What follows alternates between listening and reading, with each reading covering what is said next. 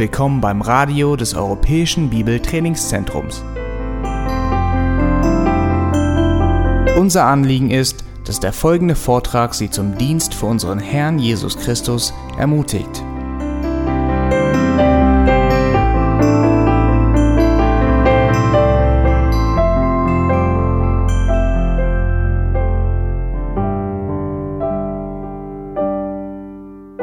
Römer 9, wir lesen die Verse 1 bis 24 gemeinsam. Ich sage die Wahrheit in Christus, ich lüge nicht, wobei mein Gewissen mir Zeugnis gibt im Heiligen Geist, dass ich große Traurigkeit habe und unaufhörlichen Schmerz in meinem Herzen. Denn ich selbst, ich habe gewünscht, verflucht zu sein von Christus weg für meine Brüder, meine Verwandten nach dem Fleisch, die Israeliten sind, deren die Sohnschaft ist, und die Herrlichkeit und die Bündnisse und die Gesetzgebung und der Gottesdienst und die Verheißungen, deren die Väter sind und aus denen dem Fleisch nach der Christus ist, der über allem ist, Gott, gepriesen in Ewigkeit. Amen. Nicht aber, als ob das Wort Gottes hinfällig geworden wäre. Denn nicht alle, die aus Israel sind, die sind Israel. Auch nicht, weil sie Abrahams Nachkommen sind, sind alle Kinder, sondern in Isaac wird dir eine Nachkommenschaft genannt werden. Das heißt, nicht die Kinder des Fleisches, die sind Kinder Gottes, sondern die Kinder der Verheißung werden als Nachkommenschaft gerechnet. Denn dieses Wort ist ein Wort der Verheißung. Nämlich, um diese Zeit will ich kommen und Sarah wird einen Sohn haben. Nicht allein aber bei ihr war es so, sondern auch bei Rebekka, als sie von einem, von unserem Vater Isaac, schwanger war. Denn als die Kinder noch nicht geboren waren und weder Gutes noch Böses getan hatten, damit der nach freier Auswahl gefasste Vorsatz Gottes bestehen bliebe, nicht aufgrund von Werken, sondern aufgrund des Berufenden, wurde zu ihr gesagt, der Ältere wird dem Jüngeren dienen. Wie geschrieben steht, Jakob habe ich geliebt, aber Esau habe ich gehasst. Was sollen wir nun sagen? Ist etwa Ungerechtigkeit bei Gott? Das sei ferne. Denn er sagt zu Mose, ich werde mich erbarmen, wessen ich mich erbarme, und werde Mitleid haben, mit wem ich Mitleid habe. So liegt es nun nicht an dem Wollenden, auch nicht an dem Laufenden, sondern an dem sich erbarmenden Gott. Denn die Schrift sagt zum Pharao, eben hierzu habe ich dich erweckt, damit ich meine Macht an dir erzeige und damit mein Name verkündigt werde auf der ganzen Erde. Also nun, wen er will, dessen erbarmt er sich, und wen er will, verhärtet er. Du wirst nun zu mir sagen, warum tadelt er noch? Denn wer hat seinem Willen widerstanden?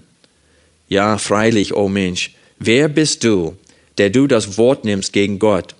Wird etwa das Geformte zu dem Former sagen, warum hast du mich so gemacht?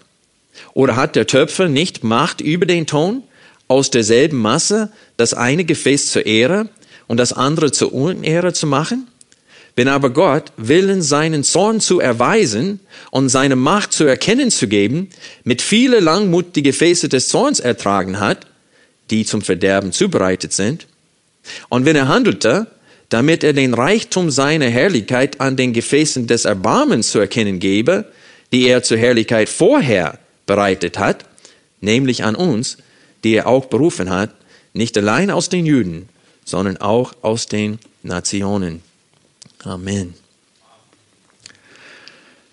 Paulus beginnt diesen Abschnitt mit einer Äußerung seiner Liebe für die Israeliten. Der sagt in den ersten drei Versen, dass er Schmerzen in seinem Herzen hat, und er sagt, dieser Schmerz ist unaufhörlich. Es hat ihm so wehgetan, wo er das Evangelium verkündigt hatte, zu sehen, wie die Juden das abgelehnt haben, obwohl sie so nah waren. Die Heiden waren die Fernen, die Juden die Nahen. Die waren so nah dran. Die hatten die Schriften, sie kannten das Wort auswendig. Aber sie konnten nicht begreifen, dass der Messias leiden sollte und dass sie es nötig hatten, dass sie mit dem Blut des Messias gereinigt werden. Und sie haben es abgelehnt. Genau wie Paulus, als Stephanus gepredigt hatte. Paulus hat es auch abgelenkt, obwohl Stephanus sein Gesicht hat geleuchtet. Und Paulus hat teilgenommen an seinem Tod, an seiner Steinigung. Und Paulus sagte, es tut mir so leid im Herzen, dass sie das Wort vom Kreuz ablehnen. Aber ab Vers 6, er stellt sich dennoch auf der Seite Gottes und er sagt, auch wenn Gott nicht das ganze Volk rettet, sondern nur einen Überrest, ist das mir recht, denn er hat seine Verheißungen nicht fallen lassen. Der hat Israel nie versprochen, jeden, äh, Abraham nie versprochen, dass jeder einzelne Nachkommen von ihm gerettet wird. Und Paulus äh, führt die alttestamentliche Lehre des Überrests mit Vers 6 hinein hier. Und er spricht von diesem Überrest. Wir lesen davon in Kapitel 9, Vers 28 oder 27, wo es steht, Jesaja aber ruft über Israel, wäre die Zahl der Söhne Israels wie der Sand des Meeres, nur der Überrest wird errettet werden. Und Vers 29, und wie Jesaja vorher gesagt hat, wenn nicht der Herr Zebaoth uns Nachkommenschaft übrig gelassen hätte, so wären wir wie Sorm geworden und Gemorre gleich geworden. In Kapitel 11, Vers 1 Paulus steht die Frage, hat Gott etwa sein Volk verstoßen? Das ist ausgeschlossen, das sei ferne. Und dann spricht er hier von einem Überrest und er sagte, ich selbst bin ein Israelit aus der Nachkommenschaft Abrahams. Ich bin ein Beispiel von diesem Überrest, der gerettet wird. Und dann sagt er uns, wie dieser Überrest entstanden ist. Nicht, weil die Israeliten gut waren, dieser Teil von den Juden. Nicht, weil Paulus besser war als anderen. Der hat versucht, die Gemeinde zu zerstören sondern es steht nach Auswahl der Gnade. Ab Vers 4 lesen wir, oder ab Vers 5, so ist nun auch in der jetzigen Zeit ein Überrest nach Auswahl der Gnade entstanden. Wenn aber durch Gnade, so nicht mehr aus Werken, sondern ist die Gnade nicht mehr Gnade. Was nun? Was Israel sucht, das hat es nicht erlangt. Aber die Auswahl hat es erlangt. Die übrigen jedoch sind verstockt worden. Und das ist genau das, was wir in unserem Predigtext für heute sehen werden, in den Versen äh, 14 bis 18. Paulus bringt alles auf den Punkt in Vers 18, wo es steht, also nun, wen er will, dessen erbarmt er sich und wen er will, verhärtet er. Und das sagt Paulus in Bezug auf dieses Überrest. Und sagt, das ist ein Überrest, der noch durch Auswahl der Gnade entstanden ist. Und die übrigen hat Gott verhärtet und ihr Herz verstockt. Aber diese, die er auserwählt hatte zur Rettung, diesen, über diesen hat er sich erbarmt. Die Frage in Vers 14 macht keinen Sinn, wenn wir nicht verstehen, dass Gott souverän ist in der Rettung, dass kein Mensch sich für Gott entscheidet, sondern Gott sich für einzelnen Menschen aus den Juden und wie Paulus hier in Vers 24 sagt, auch aus den Nationen entschieden hatte. Paulus spricht hier von einem Masse von, von Ton und von diesem einem Stück Ton. Das ist was? Die gesamte Menschheit. Alle Söhne Adams, die Gott nicht suchen, laut Römer 3, die alle von ihm abgewichen sind, die von ihm nichts zu tun haben wollen, aus diesem Stück Ton kann er machen, was er will, sagt Paulus und bezüglich Israels, obwohl das Volk auserwählt ist, das ganze Volk, sagt er, nur ein Überrest wird errettet. Das hat Gott in seiner großen Gnade getan. Und wir haben bis jetzt in Römer 9, 1 bis Vers 13 gesehen, dass Paulus mehrmals das Alte Testament zitiert, um diese Lehre in Vers 18 klar und deutlich darzustellen. Nämlich, Wen er will, dessen erbarmt er sich und wen er will, verhärtet er. Und er will beweisen, dass Gott Israel gegenüber absolut treu ist und dass seine Verheißungen an Israel auf gar keinen Fall hinfällig geworden sind, sondern Gott in seiner großen Gnade rettet einen Überrest nach Auswahl der Gnade. In Kapitel 9, 1 bis Vers 18 haben wir sechs Zitate aus dem Alten Testament. Letzten Sonntag haben wir das vierte Zitat betrachtet, nämlich aus Malachi in Vers 13, wo es steht, Jakob habe ich geliebt, aber Esau habe ich gehasst. Und wir haben gesehen, dass die Verheißung an Rebekka ehe die Kinder geboren war, worden waren, wo Gott ihr gesagt hatte, wie es hier in Römer 9 steht, der Ältere wird den Jüngeren dienen oder sein Sklave sein, sehen wir, dass diese Verheißung betraf nicht nur Jakob und Esau, sondern auch was?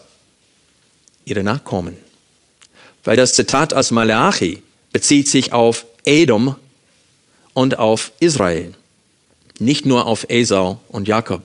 Und so wir sehen hier, dass die Entscheidung, die Gott vor Grundlegung der Welt getroffen hatte und ehe die Zwillinge geboren wurden, gilt nicht nur für diese beiden Menschen, sondern auch für ihre Nachkommen. Und das war die Predigt letzten Sonntag, wo wir klar und deutlich gesehen haben, wie gnädig Gott mit Israel umgeht. Laut Hesekiel 35 und Kapitel 36 haben wir die Gegenüberstellung, wo zur Zeit der Wegführung Israels, wo Israel zerstört wurde, hat Gott immer noch einen Überrest am Leben gehalten. Und er hat ihnen versprochen, dass er sie wieder in das Land hineinführt und das, äh, den Tempel wieder aufbaut und sie wieder pflanzt in ihrem Land. Aber er sagt, was Edom betrifft, es kann sein, dass sie versuchen, wieder aufzubauen, aber ich werde niederreißen. Und das ist das Volk, was ich verwünscht habe in aller Ewigkeit. Und wir haben gesehen, dass Edom kein bisschen schlechter war als Israel. Israel ist kein bisschen besser als Edom. Aber Gott hat sich dafür entschieden, anders mit Israel zu verfahren, als er sich entschieden hatte, mit Edom zu verfahren. Warum? Werde ich verflucht, den werde ich verfluchen. Werde ich segnet, den werde ich segnen, sagt Gott. Also er macht einen Unterschied zwischen Israel und den anderen Nationen. Nicht, weil sie es verdient haben, sondern weil er sich dafür entschieden hat.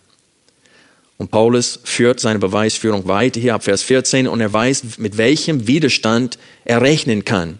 Paulus hat überall in Ortsgemeinden gepredigt und diese Wahrheiten erklärt. Und er auf überall, wo er hinkam, kam, stoß er auf diesen Widerstand in den Köpfen, nämlich, ist etwa Ungerechtigkeit bei Gott? Ist Gott ungerecht, wenn er Jakob rettet, aber Esau nicht? Ist Gott ungerecht, wenn er Isaac rettet, aber Ismael nicht? Und Paulus sagt, das sei ferne, dass wir Gott auf die Anklagebank setzen und ihn als Unrecht darstellen, weil er in seine große Gnade manchen errettet und den anderen in ihre Sünden verharren lässt und sie nicht rettet. Und er beweist, dass Gott nicht ungerecht ist, ab Vers 15. Die Frage stellt er in Vers 14, ist etwa Ungerechtigkeit bei Gott? Das ist ausgeschlossen, das sei ferne. Denn, und jetzt führt er seine Beweisführung weiter, denn er sagt zu Mose, ich werde mich erbarmen, wessen ich mich erbarme, und werde Mitleid haben, mit wem ich Mitleid habe. Also dieses Zitat, sagt Paulus, ist die Begründung dafür, dass Gott nicht ungerecht ist. Versteht ihr das hier? Achte auf seine Beweisführung, achte auf seine Argumentation hier. Er sagt uns, dass der Grund, warum Gott keine Ungerechtigkeit bei Gott zu finden ist bezüglich seiner Verheißungen Israel gegenüber, ist, weil er sagte zu Mose, ich werde mich erbarmen, dessen ich mich erbarme, und werde Mitleid haben, mit wem ich Mitleid habe. Lass uns den Zusammenhang dieses Zitats in 2. Mose betrachten. Das Zitat befindet sich in 2. Mose 33, Vers 19, aber ich bitte euch erstmal Kapitel 19 aufzuschlagen. Wenn man 2. Mose liest, kann man nur den Kopf schütteln und denken, es hätte schon längst aus sein müssen mit diesem Volk. Gott offenbart sich durch die ganze Plagen, zehn Plagen, macht einen gewaltigen Unterschied zwischen dem Volk Israel und den Ägyptern. Er führt sie raus. Sie loben, die kommen an diesen, an, an dem Roten Meer und dann fangen sie an zu schreien, Gott hat uns, er will uns töten, umbringen und Gott macht ein Wunder, er spaltet den See. Die gehen rüber auf trockenem Grund und dann die ganze Feinde, diese ganze ägyptische Armee vernichtet Gott. Und sie singen so ein Loblied und preisen und verherrlichen Gott. Drei Tage später aber, wo sie kein Wasser haben, fangen sie an zu sagen, hatten wir es nicht besser. Drei Tage später in Ägypten. Und die Geschichte geht weiter bis zu Kadesh Barnea, wo Gott gesagt hat in seinem Zorn, dass alle kampftüchtige Männer, 20 Jahre und älter, nicht in das Land hineinziehen werden. Und er schwor in seinem Zorn, dass sie nimmermehr in seine Ruhe einkehren würden. Und der Schreiber des Hebräerbriefes nimmt Bezug darauf in Kapitel 3 und Kapitel 4 und sagt, dass, sie, dass die Ruhe, die hiermit gemeint ist, war nicht nur das Land, sondern die Rettung für alle Ewigkeit. Und Gott sagte in dem Zusammenhang, ihr habt mich zehnmal auf die Probe gestellt, hier in der Wüste. Und das in, innerhalb des ersten Jahres nach dem Aufzug, Auszug aus Ägypten. Und wir sehen hier, wenn wir Kapitel 19 betrachten, dass das Volk bereits die zehn Gebote hatten, Kapitel 19 und 20, dass sie bereits die zehn Gebote hatten, als Mose auf den Berg ging, um die steinernen Tafeln zu empfangen. Wir sehen hier, dass das Volk verspricht Gott, Kapitel 19, ihm zu gehorchen und alle seine Gebote zu halten. Wir lesen das ab Kapitel 19, Vers 6. Und ihr sollt mir ein Königreich von Priestern und eine heilige Nation sein. Das sind die Worte, die du zu den Söhnen Israel reden sollst. Darauf ging Mose hin, rief die Ältesten des Volkes zusammen und legte ihnen all diese Worte vor, die ihm der Herr geboten hatte. Da antwortete das ganze Volk gemeinsam und sagte, alles, was der Herr, was Yahweh geredet hat, wollen wir tun. In Kapitel 20 haben wir die zehn Geboten. Und ab Vers 18 lesen wir, und das ganze Volk nahm den Donner wahr, die Flammen, den Hörnerschall und den rauchenden Berg.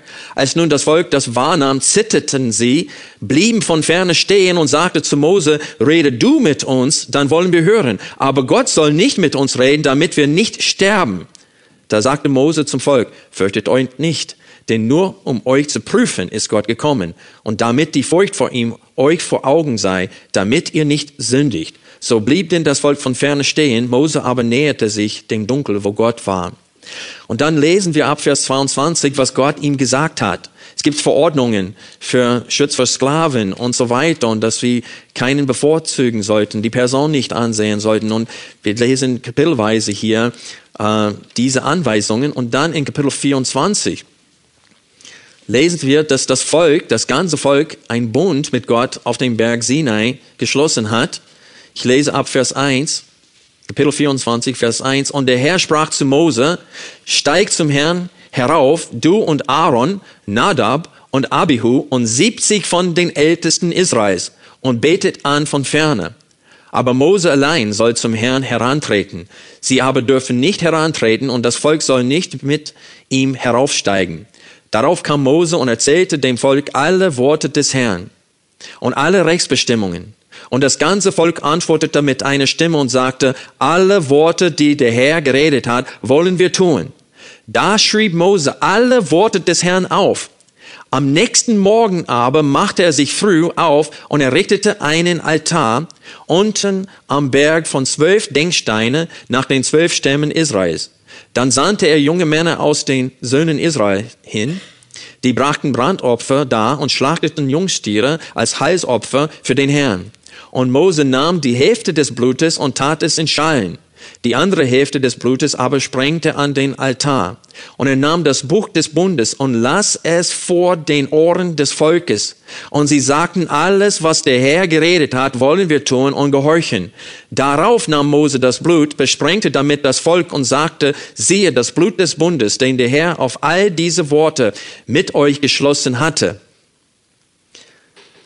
Vers 9. Da stiegen Mose und Aaron, Nadab und Abihu und siebzig von den Ältesten Israels hinauf, und sie sahen den Gott Israels.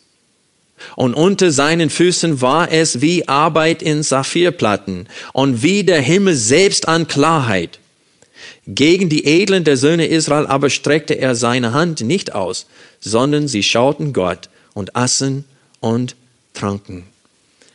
Das heißt, ehe Moses überhaupt auf den Berg ging, um die zehn Geboten in der Form von steinernen Tafeln zu empfangen, hat das ganze Volk in schriftlicher Form die zehn Gebote plus sämtliche andere Geboten in ihrer Hand. Es wurde vorgelesen. Das Volk und dieses Schriftstück wurde mit Blut besprengt. Und sie haben zum wiederholten Mal gesagt, alles, was der Herr geboten hat, das werden wir tun.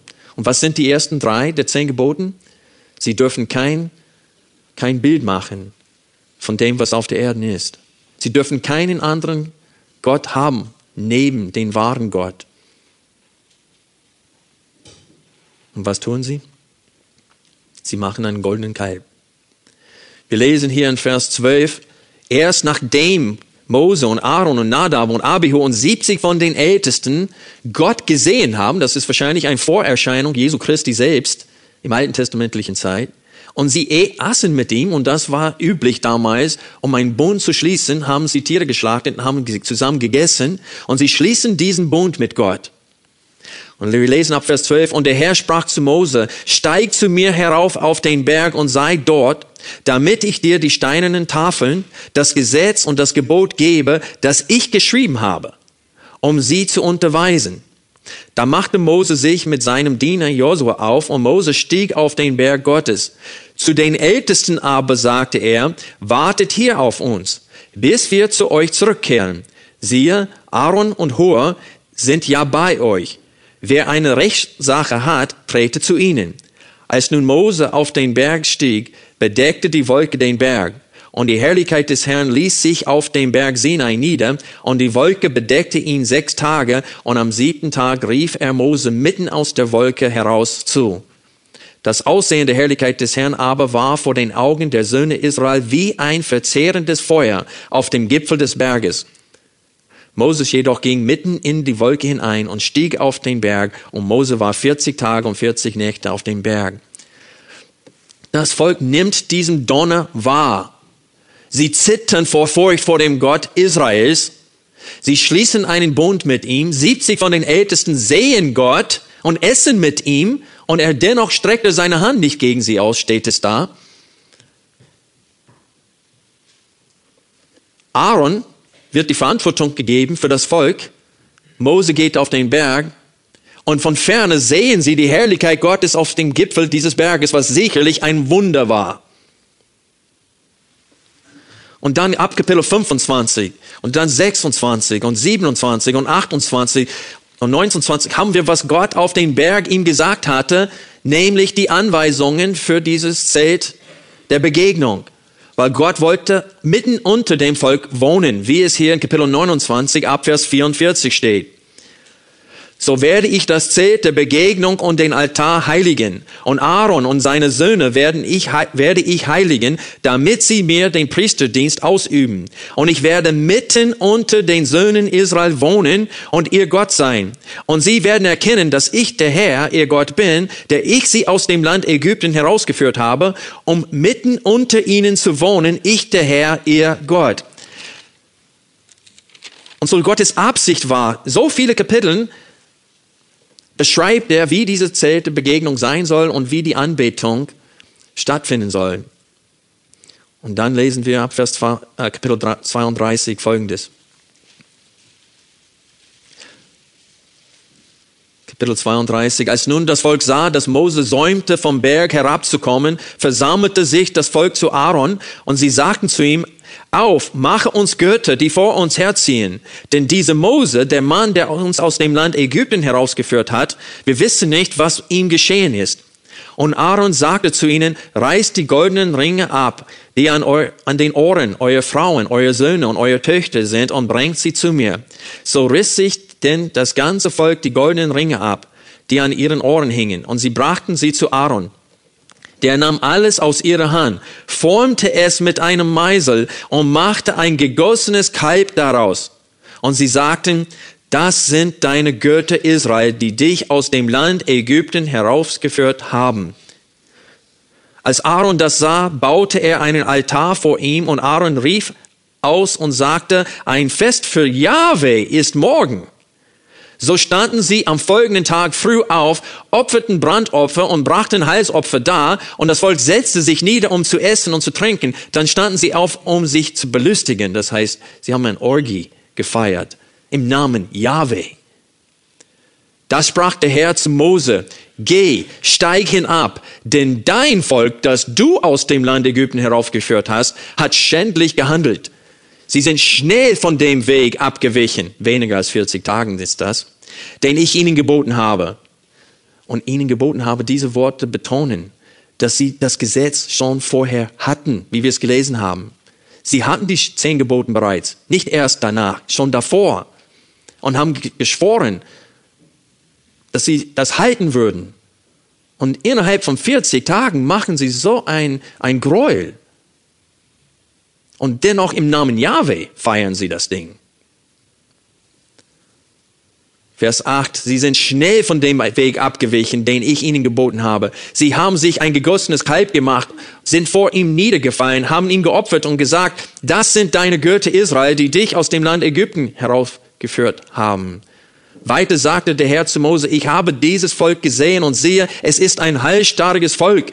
Und Mose musste sich einsetzen, dass Gott das Volk nicht sofort vernichtete in seinem Zorn. Sicherlich war es Gottes Plan von Anfang an, das ganze Volk nicht zu vernichten. Denn wie sollte die Verheißung in 1. Mose 3 stattfinden, dass von dem Nachkommen von Eva wird ein Erlöser kommen, der den Kopf der Schlange zermalmen wird. Vers 15, und Mose wandte sich um und stieg vom Berg hinab, die beiden Tafeln des Zeugnisses in seiner Hand, Tafeln beschrieben auf ihren beiden Seiten, vorn und hinten waren sie beschrieben. Diese Tafeln waren Gottes Werk und die Schrift, sie war Gottes Schrift, auf den Tafeln eingegraben. Er kommt runter und er sieht, was los ist und er werft die zehn Gebote auf den Boden und die werden zerschmettert. Und das stellt sinnbildlich dar genau das, was das Volk in der Zeit gemacht hat. Obwohl sie so viele Zeichen und Wunden gesehen hatten, taten sie das. Obwohl sie Wasser in der Wüste bekommen haben, obwohl sie Manne in der Wüste bekommen haben, haben sie sowas getan. Mose musste sein Schwert anziehen und zusammen mit etlichen Leviten durch das Volk ziehen. Über 3000 Mann haben sie getötet. Ihre eigenen Söhne, ihre eigenen äh, Väter und Brüder mussten sie umbringen mit dem Schwert. Und dann dazu kam noch ein Pest. Und Gott hat noch viel mehr vernichtet mit diesem Pest. Aber er hat sie nicht alle vernichtet. Und das ist der Zusammenhang dieses Zitats in Kapitel 33. Mose fleht Gott an, dass er mit ihnen zieht, weil Gott sagte, ich werde nicht mit euch ziehen. Ich schicke einen Engel, der euch führen soll. Und das Zelt muss außerhalb des Lagers gebaut, nicht innerhalb des Lagers, wie geplant war. Und Gott sagt in Kapitel 33, damit ich dich nicht auf dem Weg, Wege vernichte, Vers 3 und Vers 4. Als das Volk diese böse Rede hörten, trauerten sie sich sie und keiner legte seinen Schmuck an. Denn der Herr hatte zu Mose gesagt, sprich zu den Söhnen Israel, ihr seid ein heilstarriges Volk. Zöge ich nur einen Augenblick in deine Mitte hinauf, so würde ich dich vernichten. Also wie Sodom und Gomorra. Denkt an, die Zitat, Zitat, an das Zitat in Römer 9, äh, Römer 9, wo Jesaja Kapitel 1, Vers 9 zitiert wird. Und es steht, wenn Gott uns keinen Überrest gelassen hätte, wären wir wie Sodom und Gomorra gewesen. Das heißt, es, es hat nichts mit irgendwelcher Entscheidung, irgendwelches Wollen oder Laufen von den Israeliten zu tun hatte. Gottes Weis, Gottes Entscheidung, sie nicht zu vernichten, lag einzig bei ihm. Er hätte an diesem Tag das ganze Volk vernichten können und hätte ein Mensch ihnen etwas Böses vorwerfen können? Wenn Gott sie alle vernichtet hätte an diesem Tag, Hätte jemand sagen können, du bist ungerecht? Du hast deine Verheißungen nicht gehalten? Nein. Und dennoch erbarmt er sich. Denkt an Aaron. Er ist auf dem Berg gewesen mit Mose, mit den 70 Ältesten. Der hat gegessen mit Jesus Christus selbst, mit einer Vorerscheinung Jesu, hat mit ihm gegessen und geht runter und das Volk sagt ihm, baut uns das Ding. Und er macht's. Und nachher, wenn er zur Rede gestellt wird, lügt er Mose im Angesicht und sagt, ja, sie haben mir das Gold gegeben, ich habe es ihnen vorgeworfen und das Ding ist einfach rausgesprungen. Das ist genau das, was er sagt. Aber wir lesen im Text, er hat ein Meisel genommen und hat das Ding geformt. Also er lügt. Das ist kein bisschen Buße bei ihm zu sehen da. Und dennoch stirbt er nicht. Das ist das, was hier in 2. Mose 33 gemeint ist. Vers 19. Er antwortete, ich werde all meine Güter an deinem Angesicht vorübergehen lassen und den Namen Yahweh vor dir ausrufen. Ich werde gnädig sein, wem ich gnädig bin, und mich erbarmen, über wen ich mich erbarme.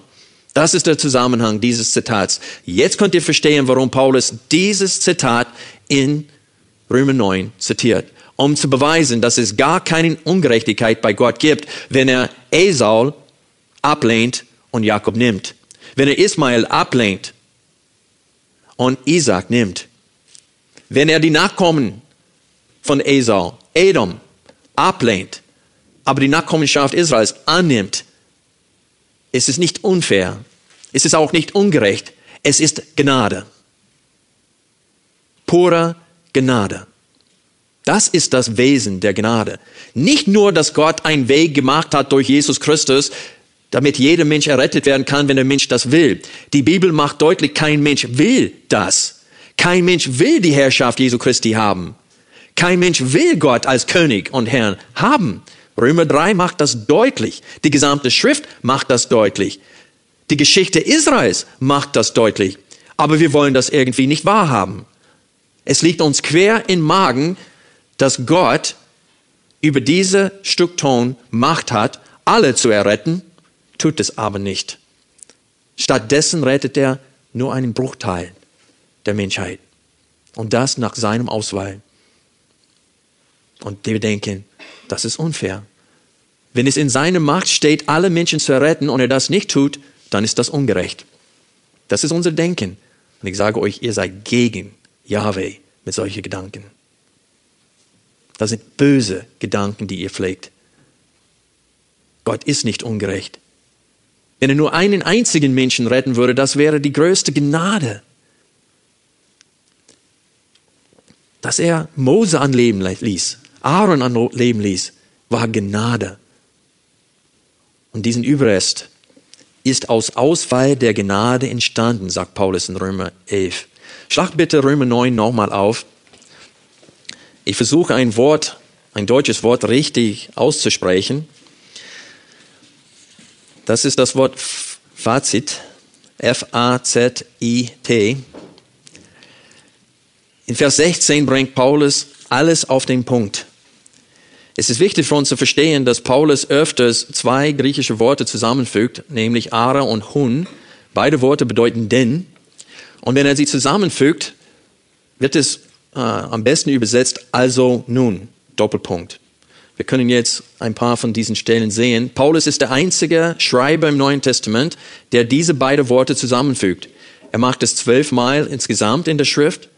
Und jedes Mal, wo Paulus diese beiden Worte zusammenfügt, äh, fasst er zusammen. Das heißt, er hat bereits argumentiert und dann bringt er seine Argumentation, seine Beweisführung auf den Punkt mit diesen Worten. Ein Beispiel davon ist Römer 5, Vers 18. Es steht, ich nenne sie die also nun Bibelstellen. Hier steht es, wie es nun durch eine Übertretung für alle Menschen zur Verdammnis kam, so auch durch eine Gerechtigkeit für alle Menschen zur Rechtfertigung des Lebens. Aus der Schlachter heißt es also, Doppelpunkt, seht ihr das? Also nun, Doppelpunkt, wie nun durch die Übertretung des einen die Verurteilung für alle Menschen kam, so kommt auch durch die Gerechtigkeit des einen für alle Menschen die Rechtfertigung, die Leben gibt. Der Punkt ist, den ich hier betonen möchte, ist, dass Paulus in Kapitel 5, 12 bis 17 argumentiert hatte und erklärt hatte, wie die Rechtfertigung funktioniert.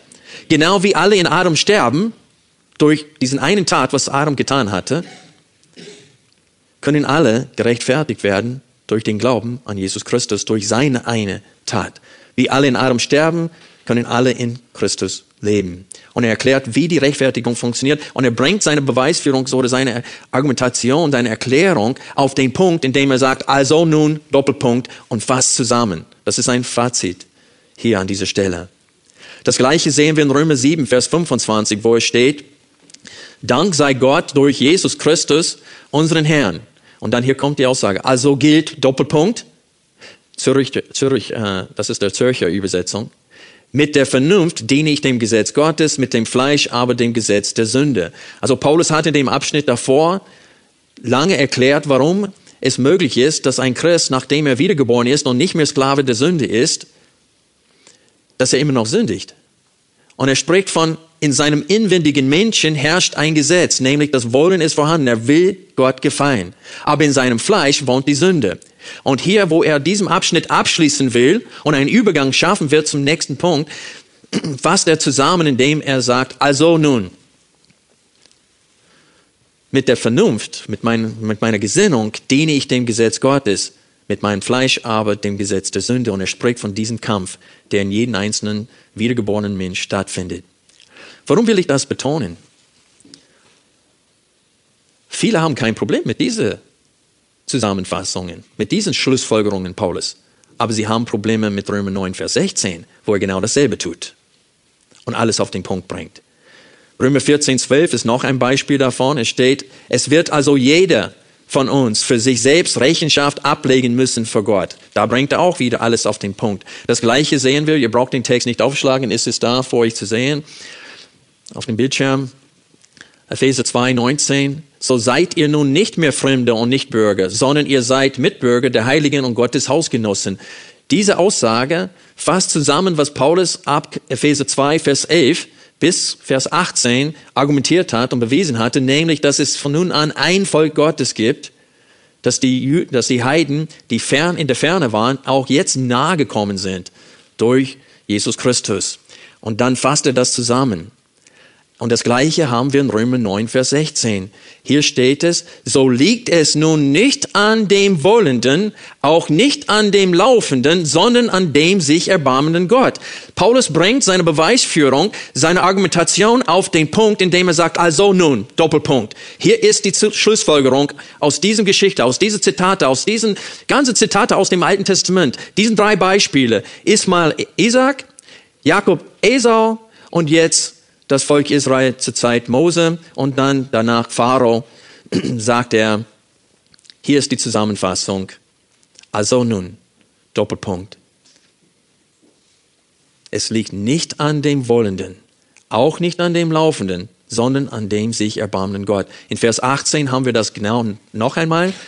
Also nun, wen er will, dessen erbarmt er sich und wen er will, verhärtet er. Das ist die souveräne, inspirierte, Auslegung des Alten Testaments von dem Apostel Paulus. Das ist, da ist nichts Unklares an diesen Worten. Die sind glasklar. Die Bedeutung ist unmissverständlich hier. Man kann versuchen, hier und da vier oder fünf Bibelstellen im gesamten Bibel zu finden, um sie als, ähm, wie heißt Eraser auf Deutsch? Radierer. Um die Tafel einfach kapitelweise, einfach alles wegzulöschen weil man es einem nicht gefällt, was hier steht. Aber das gesamte Alte Testament wird hier auf den Punkt gebracht. Die ganze Geschichte Israels. Und Paulus gibt uns ein Fazit, diese Zusammenfassung, die Schlussfolgerung dieser Geschichte und diese Zitate. Ich möchte ein paar, ich möchte Vers 16 aus englischen und deutschen Übersetzungen vorlesen. Das ist nicht auf den Tafeln. Das können wir jetzt äh, wegmachen. Danke. English Standard Version. Römer 9, Vers 16.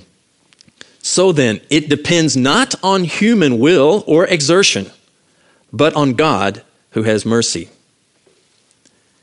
King James Version. So then, it is not of him that willeth, nor of him that runneth, but of God that showeth mercy. New American Standard. So then, it does not depend on the man who wills or the man who runs, but on God who has mercy. New International Version. It does not therefore depend on human desire or effort, but on God's mercy. Revised Standard Version. So it depends not upon man's will or exertion, but upon God's mercy. Und jetzt die deutsche Übersetzungen. Wir haben gerade die Eberfehde gelesen. So liegt es nun nicht an dem Wollenden, auch nicht an dem Laufenden, sondern an dem sich erbarmenden Gott. Luther 1545. So liegt es nun nicht an jemandes Wollen oder Laufen, sondern an Gottes Erbarmen. Die revidierte äh, Lutherbibel sagt, so liegt es nun nicht an der Anstrengung des Einzelnen, sondern an Gott, der sich erbarmt. Interessanterweise haben sie das Wollen völlig weggelassen da. Schlachter, so liegt es nun nicht an jemandes Wollen oder Laufen, sondern an Gottes Erbarmen. Und die Zürcher Übersetzung liest, es liegt also nicht an jemandes Wollen oder Mühen, sondern an Gott, der sein Erbarmen zeigt. Das ist nicht unklar. Besonders in dem Zusammenhang ist es eindeutig, was Paulus hiermit sagen will. Und in der jetzigen Zeit, früher war es nicht so, aber in den letzten 100, 200 Jahren hat das Christentum diese Wahrheit abgelehnt, nach der Erleuchtung. Die Humanisten und Philosophen dieser Welt haben eine Weltanschauung ins Leben gerufen, dass diese Wahrheit widerspricht. Und die Christen in der jetzigen Zeit nehmen diese Weltanschauung wahr und schenken diese Weltanschauung mehr Achtung, als was Gott selbst in seinem Wort überall, nicht nur in Römer 9, offenbart. Viele Christen bemühen sich, die Auserwählung und Vorherbestimmung Gottes außer Kraft zu setzen, indem sie auf Gottes Vorwissen deuten. Weil in 1. Petrus steht es, dass Gott auserwählt hatte nach Vorkenntnis. Ihr Argument ist folgendes. Gott hatte die Zukunft geschaut und gesehen, welche Menschen sich für Gott entscheiden würden, und dann hat er diese Menschen auserwählt zur Rettung. Aber es gibt mehrere Gründe, warum wir das entscheidend ablehnen sollten. Erstens, Sie entwerten die Taten des Vaters in der Rettung von Menschen, nämlich die Auserwählung und Vorherbestimmung und Berufung. Das sind seine Taten. Das heißt, diese Auslegung, nämlich Gott hat gesehen, wer ihn wählen würde und diese hat er auch gewählt, sagt aus, dass Gott Lob, Anerkennung und Anbetung für Taten haben will, die wir sowieso getan hätten. Er hat gesehen, dass wir es tun würden und war schneller, damit er die Ehre bekommt, die wir normalerweise bekommen sollten für die Entscheidung, die wir getroffen haben. Das ist das Gleiche, als wenn jemand ein Patent äh, vorhat äh, anzumelden und jemand weiß davon und schneller ist und meldet seine Idee an und kriegen das, dieses Patent auf ihrem Namen. Nachher schenken sie ihm das ganze Geld, aber sie wollen die Ehre für die Erfindung. Das wäre genau dasselbe. Gott lässt uns sein Heil zufließen, aber er will die Ehre dafür, obwohl er obwohl wir diese Entscheidung sowieso getroffen hätten. Also das ist Unsinn. Gott hat seine Entscheidung nicht aufgrund einer Entscheidung von uns getroffen. Und der zweite Grund, warum das abzulehnen ist, ist, weil hier in Römer 9, Vers 16 es deutlich ist, dass es nicht an dem Wollen eines Menschen liegt. Wenn man von freien Willen spricht, gibt es einen einzigen Vers in der Bibel, wo dieser Begriff vorkommt? Freien Willen? Nein, kein einziger. Im Gegenteil, überall wird davon gesprochen, wie versklavt der Wille eines Menschen ist. Epheser 2, 1 bis 3 steht, da, steht es geschrieben, welches, was das Wesen, was der geistliche Zustand eines Menschen ist. Und er sagt da, dass er versklavt ist unter dem Willen des Fleisches. Das heißt, der Wille, der in einem Menschen herrscht, ist die Wille seines Fleisches. Und es steht, er ist ein Kind des Teufels, des Ungehorsams und des Zornes und wird zum Kind Gottes durch Auserwählung und Vorherbestimmung und Berufung. Was, die, was dann den Glauben und Buße in uns bewirken, indem Gott uns Augen zu sehen und Ohren zu hören, unser Verstand erleuchtet, so dass wir nichts anderes tun können als nur glauben, wie Paulus unterwegs nach Damaskus von Gott konfrontiert wurde. Dasselbe ist uns passiert. Und nur aus diesem Grund glauben wir. Und das haben wir in Römer 8 gesehen. Es steht hier in Römer 8, Vers 28, wir wissen aber, dass denen, die Gott lieben, alle Dinge zum Guten mitwirken, denen, die nach seinem Vorsatz berufen sind. Denn die er vorher erkannt hat, die hatte auch vorher bestimmt, dem Bilde seines Sohnes gleichförmig zu sein, damit er der Erstgeborene sei unter vielen Brüdern die er aber vorher bestimmt hat, diese hat er auch berufen. Und die er berufen hat, diese hat er auch gerechtfertigt. Die er aber gerechtfertigt hat, diese hat er auch verherrlicht. Das heißt, alle, die der Vater zieht, kommen zum Glauben. Und nur die, der der Vater zieht, kommen zum Glauben. Die anderen lehnen es ab. Wenn wir Stück für Stück durch Römer 9, 10 und 11 weitergehen, das wird noch deutlicher, dass es an dem Willen Gottes liegt, dass wir zum Glauben gekommen sind und nicht an etwas Gutes in uns. Es steht hier Nicht nur die Werke haben nicht dazu gefügt, das heißt irgendwelche gute Werke, die wir getan haben, hätten, sondern selbst das Wollen hat nichts dazu beigetragen von einem Menschen. Versteht ihr das? Der Text ist eindeutig hier. Wollen und Handeln eines Menschen haben nichts mit unserer Rettung zu tun. Und Paulus bringt es auf den Punkt. Also nun, Doppelpunkt. Es liegt nicht an dem Wollenden, auch nicht an dem Laufenden, sondern an dem sich erbarmenden Gott. Wenn Paulus hier stellen wollte, dass es allein, dass es an Glauben liegt und an freien Willen liegt, wie würde dieser Text lesen? Also es liegt nicht an Gott, sondern an dem Wollen des Menschen. So würde der Text lesen. Äh, lesen. Es liegt nicht an Gott, sondern an uns, an unserer Entscheidung. Gott hat den Weg gemacht, wodurch wir rettet werden können, und jetzt müssen wir uns entscheiden. Das würde hier stehen. Aber genau das Gegenteil steht hier, weil das Gegenteil auch wahr ist. Mit Pharao macht er es noch deutlicher. Er gibt uns das Gegenstück mit Pharao. Er sagt, Gott hat nicht nur das Recht von diesem einem Stück Ton, sich über manchen zu erbarmen, er hat auch das Recht, die anderen zu verhärten zum Gericht. Er hat das Recht, mit denen zu machen, was er will. Er kann sich über sie erbarmen oder er kann sie noch, ihr Herz, was schon hart ist, noch härter machen und Ehre für sich durch sie gewinnen. Und das ist das Beispiel hier in Römer 9 von Pharao. Es steht hier, denn die Schrift sagt zum Pharao, eben hierzu habe ich dich erweckt, damit ich meine Macht an dir erzeige und damit mein Name verkündigt werde auf der ganzen Erde. Das ist ein Zitat auch aus 2. Mose. Kapitel, 2. Mose Kapitel 9, Vers 17. Also hier in Vers 17 führt Paulus den Pharao zur Zeit Mose heran, um zu beweisen, dass das Gegenstück zum Überrest ebenso stimmt. Gott schenkt nicht allein Gnade, wem er will, er verhärtet, wen er will. Und in diesem Beispiel dient Pharao als drittes Beispiel dafür, dass Gott das Recht hat, auch Menschen zu richten, anstatt sie, sich über sie zu erbarmen. Warum sage ich das dritte Beispiel? Weil wir Ismael und Esau schon davor haben in unserem Text. Also Paulus betont durch dieses Zitat, dass auch die Gottlosen Gott zu Ehre dienen. Denkt dran, es steht hier, Gott hat Pharao diese Macht gegeben. Wie ist das entstanden? Durch die Träume, die Josef deutete. Die haben sieben Jahre richtig viel geerntet. Und in der Zeit haben sie das, was überflüssig war, aufgesammelt und zur Seite gelegt. Und wo die sieben Jahre Dürre gekommen sind, wo es nichts zum Essen gab, mussten alle Nationen nach Ägypten gehen. Und diese ganze Handelsroute sind dadurch entstanden. Und Gott hat das ganze Volk Ägypten hoch erhoben und hat die Bühne vorbereitet für seine zehn Plagen, wodurch er sich geoffenbart hat.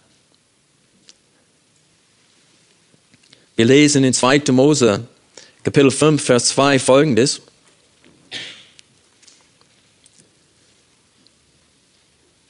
Danach gingen Mose und Aaron hinein und sagten zum Pharao, so spricht der Herr, der Gott Israels, lass mein Volk ziehen, damit sie mir in der Wüste ein Fest feiern. Der Pharao aber antwortete ihnen, wer ist der Herr, wer ist Yahweh, dass ich auf seine Stimme hören sollte, Israel ziehen zu lassen? Ich kenne den Herrn, ich kenne Yahweh nicht und werde Israel auch nicht ziehen lassen. Man sieht hier, dass er kein Herz für Gott hat. Er hat gedacht selbst, dass er ein Gott sei. Er wurde angebetet als Pharao. Pharao sagte, euren Gott kenne ich nicht. Und Gott erwiderte, aber das dauert nicht mehr lange und du wirst mich kennen. Ich werde mich nicht nur dich offenbaren. Dir oder dich? Dir. Ich werde nicht nur dir offenbaren, mich dir offenbaren, sondern der ganzen Welt. In 2. Mose 7, 1 bis 5 lesen wir, und der Herr sprach zu Mose, siehe, ich habe dich für den Pharao zum Gott eingesetzt, und dein Bruder Aaron soll dein Prophet sein. Du sollst alles reden, was ich dir befehlen werde, und dein Bruder Aaron soll zum Pharao reden, dass er die Söhne Israel aus seinem Land ziehen lassen soll. Ich aber will das Herz des Pharao verhärten, und meine Zeichen und Wunder im Land Ägypten zahlreich machen. Und der Pharao wird nicht auf euch hören. Dann werde ich meine Hand an Ägypten legen und meine Herrscharen, mein Volk, die Söhne Israel, durch große Gerichte aus dem Land Ägypten herausführen und die Ägypter sollen erkennen, dass ich Yahweh bin, wenn ich meine Hand über Israel ausstrecke und die Söhne Israel aus ihrer Mitte herausführe. Aber nicht nur Israel soll das erkennen. Wir lesen in 2. Mose 9, die Verse 13 bis 16, die ganze Erde soll das erkennen. Da sprach der Herr zu Mose, mach dich früh am Morgen auf, tritt vor dem Pharao und sage zu ihm, so spricht der Herr, der Gott der Hebräer, lass mein Volk ziehen, damit sie mir dienen.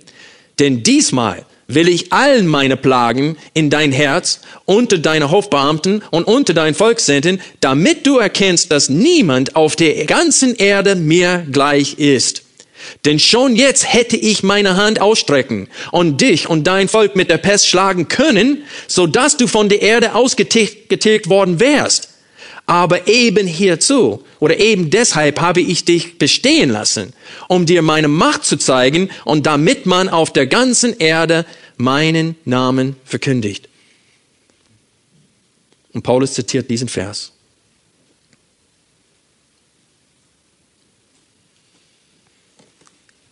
Ich gebe zu, es steht im Alten Testament in 2. Mose, dass Pharao sein eigenes Herz auch für äh, Gott gegenüber hart gemacht hatte.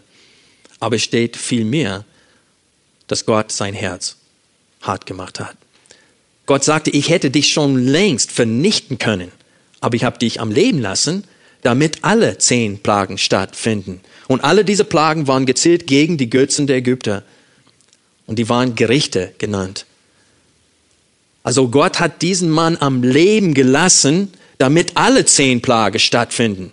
Und er hat sein Herz noch härter gemacht, damit er nicht nachgibt, ehe alle zehn Plagen durchgeführt wurden. Weil Gott wollte nicht drei oder vier oder fünf davon ausführen, sondern alle zehn. Um seine Macht und seine Herrlichkeit unter Beweis zu stellen. Und das sagt uns Paulus in Römer 9. Das ist unser Gott. Der ist ein eifersüchtiger Gott, wie es bei den Geben der zehn Geboten geschrieben steht, und er teilt seine Ehre mit keinem. Und er verehrt sich durch gottlosen Menschen und durch die Bekehrung, die er in uns Auserwählten bewirkt. So oder so bekommt er Ehre. Und das ist, was wir, so wie der Herr es will, nächsten Sonntag sehen werden, ab Vers 19. Aber denk an Vers 18 nochmal, wo er alles wieder auf den Punkt bringt. Zwölfmal in seinen Briefen verwendet Paulus ara hun, also nun, Doppelpunkt, um seine Beweisführung auf den Punkt zu bringen. Und hier haben wir es in Vers 18, also nun, Doppelpunkt. Wen er will, dessen erbarmt er sich und wen er will, verhärtet er. Und das hat nichts mit etwas Gutes in uns zu tun. Jakob hat es nicht verdient. Aaron hat es nicht verdient. Paulus hat es nicht verdient. Und wir haben es auch nicht verdient. Und Paulus erklärt in Römer 9 bis 11, und das dürfen wir nicht vergessen, wie diesen Überrest entstanden ist, damit er beweisen kann, dass Gott mehr als äh, treu Israel äh, gegenüber gewesen ist. Das ist sein Vorhaben in diesem Abschnitt. Wir können nicht einfach Versen hier, hier rauspflücken und nehmen. Wir müssen seine ganze Beweisführung Achtung schenken. In 2. Petrus, Kapitel 3, hat Petrus gesagt, etwas Wichtiges über die Briefe von Paulus gesagt. Er sagt, er schreibt dasselbe in allen seinen Briefen mit der Weisheit, die ihm gegeben wurde. Von wem hat Paulus diese Weisheit bekommen? Von Gott. Und es steht da, dass viele verdrehen die Schriften Paulus wie die übrigen Schriften zu ihrem eigenen Verderben. Welche Weisheit wenden wir an, wenn wir den Gedankengang des Paulus in seinen Briefen nicht folgen und uns keine Mühe geben? Ihr braucht die Hand nicht zeigen, aber ich frage euch, wie viele von euch haben je euch die Mühe gegeben, auf seine Fragen und seine Antworten, auf seine Zitate aus dem Alten Testament und seine Beweisführung sorgfältig zu untersuchen hier in Römer 9? Wie viele von euch? Wahrscheinlich die wenigsten. Warum? Nicht, ihr meidet dieses Kapitel nicht, weil ihr nicht versteht, was da steht, sondern weil ihr Angst habt, dass ihr es versteht. Ihr wollt es nicht wahrhaben, was da steht. Ihr meidet es nicht, weil ihr meint, dass es nicht klar ist, oder dass ein paar andere Bibelstellen nicht unter einem Hut hier mitgebracht werden können, sondern es liegt euch quer im Magen. Ihr glaubt das, was hier in Vers 19 steht, nämlich, warum tadelt er noch? Denn wer hat seinem Willen widerstanden? Wenn er entscheidet, dann jeder tut genau das, was er will. Also die, die verloren gehen, gehen verloren, weil Gott das will. Nein, sie gehen verloren, weil sie sein Angebot ablehnen. Und wir werden gerettet, weil er sich dafür entschieden hat, sich über uns zu erbarmen denn wir hätten das Evangelium auch weiterhin abgelehnt. Genau wie Paulus. Wenn Jesus ihm auf dem Weg nach Damaskus nicht begegnet wäre, wäre er geblieben in seinen Sünden. Und das ganze Volk Israel auch. Denkt an Römer 9, Vers 28 oder 29, wie Jesaja vorher gesagt hat, wenn nicht der Herr Zebaoth uns Nachkommenschaft übrig gelassen hätte, so wären wir wie Sorm geworden und Gomorre gleich geworden. Amen.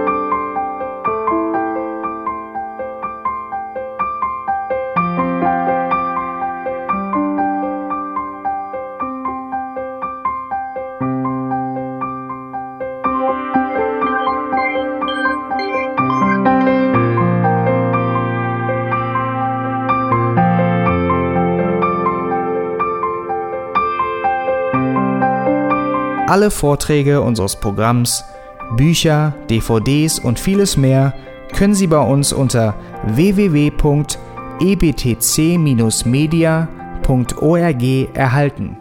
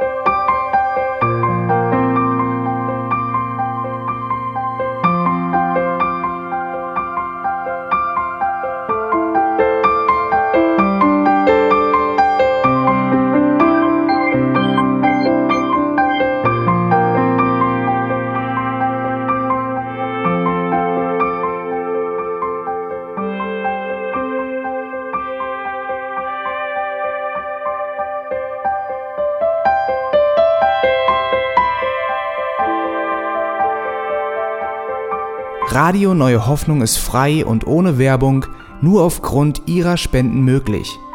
Wenn Sie weitere Informationen dazu finden möchten, wie Sie Radio Neue Hoffnung unterstützen können, besuchen Sie die Webseite www.rnh.de.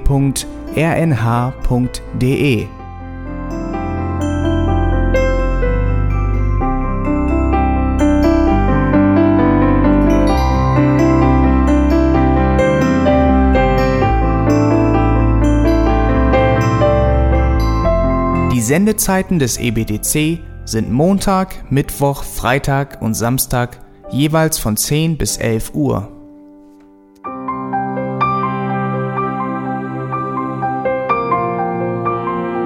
Sie finden uns im Internet unter www.auslegungspredigt.org. Eine E-Mail können Sie uns senden an radio@auslegungspredigt.org. Telefonisch erreichen Sie uns unter 0049 30 60 988 610. Unsere Postanschrift ist EBTC Havelländer Ring 40 in 12629 Berlin, Deutschland.